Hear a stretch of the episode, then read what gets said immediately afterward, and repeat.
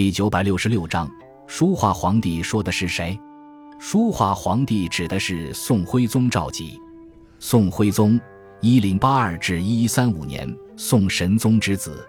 他是北宋最昏庸无道的皇帝，在位期间重用六贼，最终导致大规模农民起义和金兵入侵。他被金兵俘虏后，死于五国城（今黑龙江伊兰）。宋徽宗虽然治国无能，但多才多艺，爱好书画。他擅长画山水、人物、花鸟等，不蹈前人之辙，自具风韵。尤其是花鸟描绘工细入微，富丽典雅，造型生动，形神兼备。他还精于书法，创造了瘦金书体，笔画劲挺秀丽，笔势劲逸，风格独特，非常富有艺术魅力。传世画作有《芙蓉锦鸡》。池塘晚秋等书法有墨迹、夏日帖等。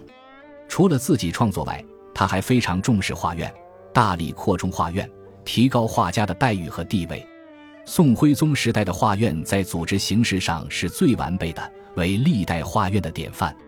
他还下令将宫中收藏的历代书画进行评比，编成《宣和瑞览集》，并编纂《宣和书谱》和《宣和画谱》。